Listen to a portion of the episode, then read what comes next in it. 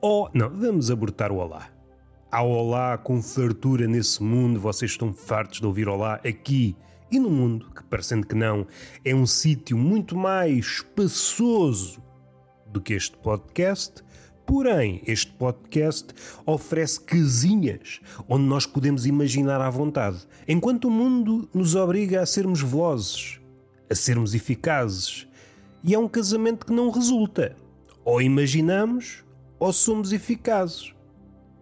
E é isto que nós explicamos ao nosso psicólogo. Estamos deitados na poltrona ou na cama deles. Há psicólogos modernos. Não vai dar-se o caso, depois da consulta, irmos fazer o bom do sexo, mas aí também já não me intrometo. Será sexo grátis? Sexo a pagar?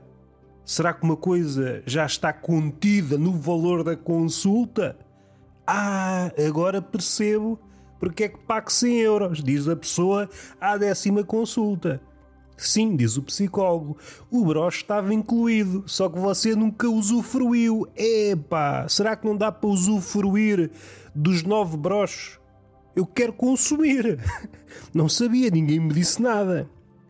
Mas não era para aí que nós queríamos ir. Enverdámos para a vida marotice, que é muito saudável. Não podemos recalcar a marotice. Caso contrário, damos em malucos ou viramos psicólogos assim da aula de Freud, uma espécie de poeta maroto cifrado.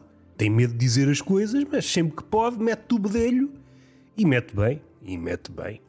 Mas não era para aí que nós queríamos ir. Sentados num sítio qualquer, um sítio próprio, um sítio próprio, que é mesmo assim. Falam das vossas mágoas. Eu expus o meu coração nas redes sociais, ninguém comentou, ninguém deu like, e nós sabemos, isto está claro, não há dúvidas aqui. O nosso valor é calculado pelo número de interações que os nossos comentários geram. Se a frase, vamos supor que é uma frase e não é uma piada, não gera engajamento, então o vosso valor é nulo e podem partir desta vida descansados, sem legado. Porque o legado às vezes faz mal às costas. Mas não é para aí que nós queremos ir. O que é que me apoquenta? Apoquenta-me o gelo. Eu não queria ir por aqui, mas eu acho que há muitos sítios, atualmente, que estão a ir por um caminho que não vai dar saúde. Vai haver muita escaramuça à conta disto. Antigamente, um cubo de gelo era um cubo de gelo. Eu sei que estamos a viver uma era muito fluida, onde tudo pode ser tudo, mas calma lá. Um cubo de gelo tem de ser um cubo de gelo pelo menos quando entra no copo. Depois acontece aquilo, nós sabemos, ou pelo menos dá-se na escola, derrete. Houve uma vez que eu disse: a máquina de gelo está variada, então ponho o gelo no copo e ele derrete. Eu que nunca tinha dito uma piada naquele trabalho, era puto. E o gerente até olhou para mim: será que está avariada? Esperei meses para dizer aquela piada. Se dissesse no início, se eu fosse engraçadote logo do início, ele topava a graçola aguentei a personagem durante meses, meses, para dizer aquela graçola. Se este gajo nunca disse nada engraçado, isto só pode ser sério. A máquina de gelo está mesmo avariada. Os cubos de gelo estão estragados. A tixe derrete.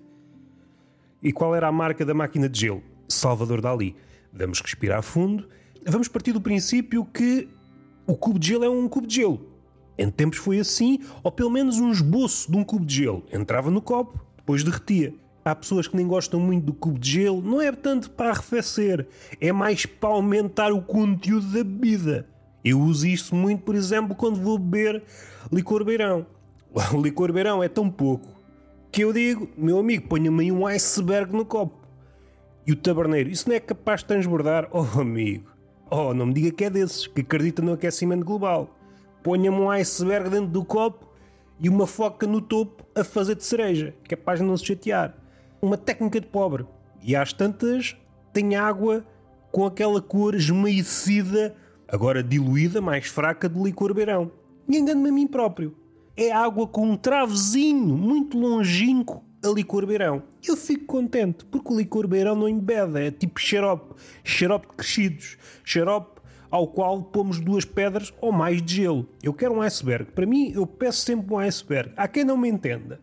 E é cada vez mais difícil, dado que a temperatura global está a aumentar, mas isso não me interessa. O cliente tem sempre razão. Se eu quero um iceberg num copo, ponho um iceberg num copo. Então eu estou a pagar para não ser bem atendido? Arme já aqui uma refrega. É mesas para o ar, é velhas. No ar e a gente faz freeze e fica tudo assim. E é de limão.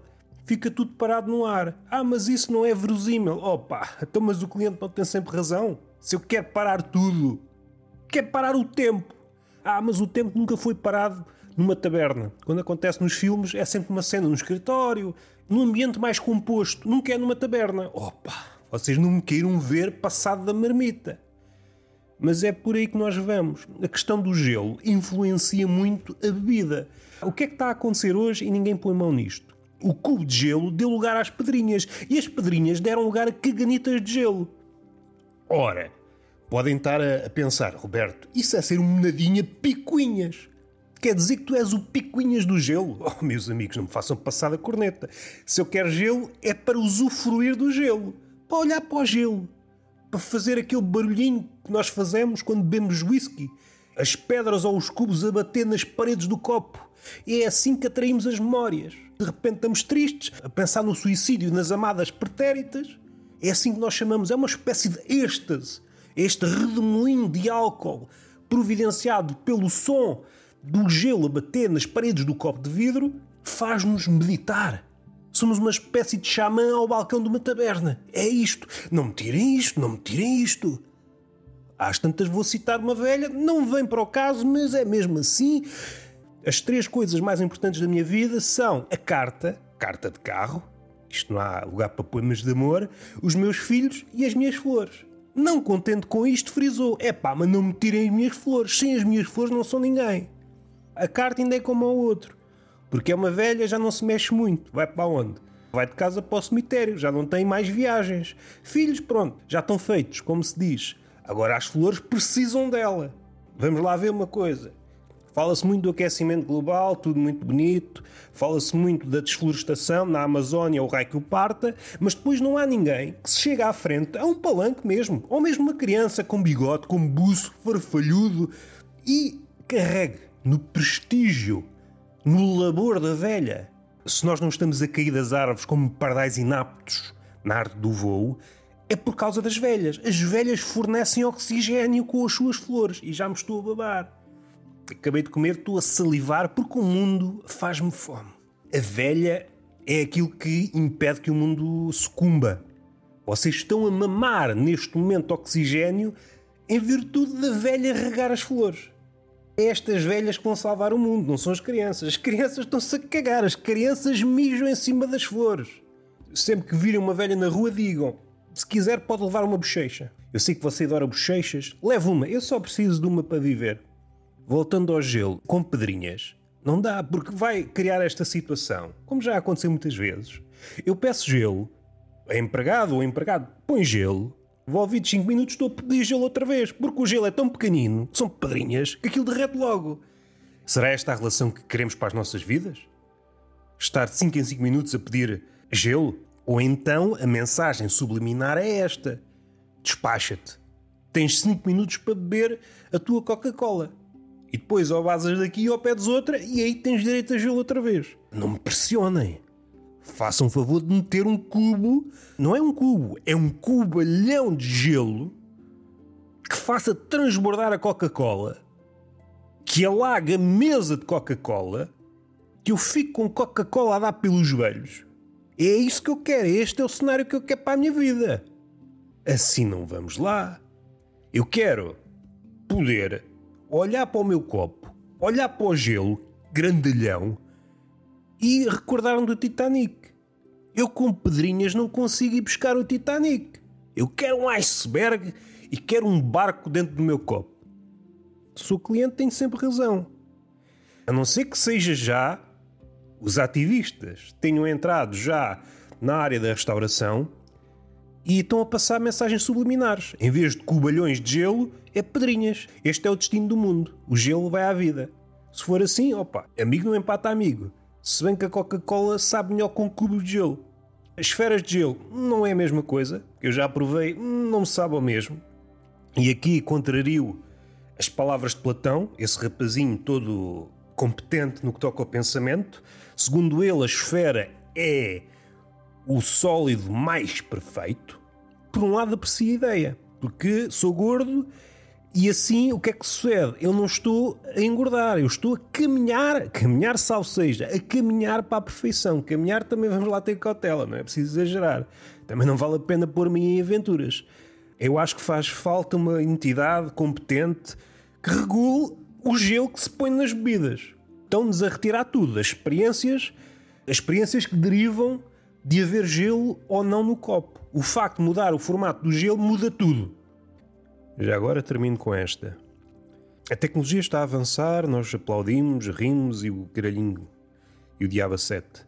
Só que há aqui um problema, pelo menos no campo sexual. O homem nunca foi grande espingarda no sexo, ou pelo menos há grande uma, uma franja. É uma franja de homens que, epá, vê-se a rasca. E a tecnologia não ajuda, porque se a tecnologia vai no sentido de melhorar, estamos a pensar em vibradores e coisas do género, o homem não está a aumentar à mesma velocidade, está a ser deixado para trás. Assim não vale. Entidades para regular o mercado, entidades que tornam a concorrência mais leal, ponham vibradores que só durem 5 minutos, após o que têm de ser recarregados. Se não estou a competir com um vibrador que pode trabalhar durante 8 horas seguidas, então, mas isto é o quê? É fornicar ou é um trabalho a tempo inteiro? Assim não dá, assim o homem fica para trás beijinho na boca, palmada pedagógica numa das nádegas e até à próxima.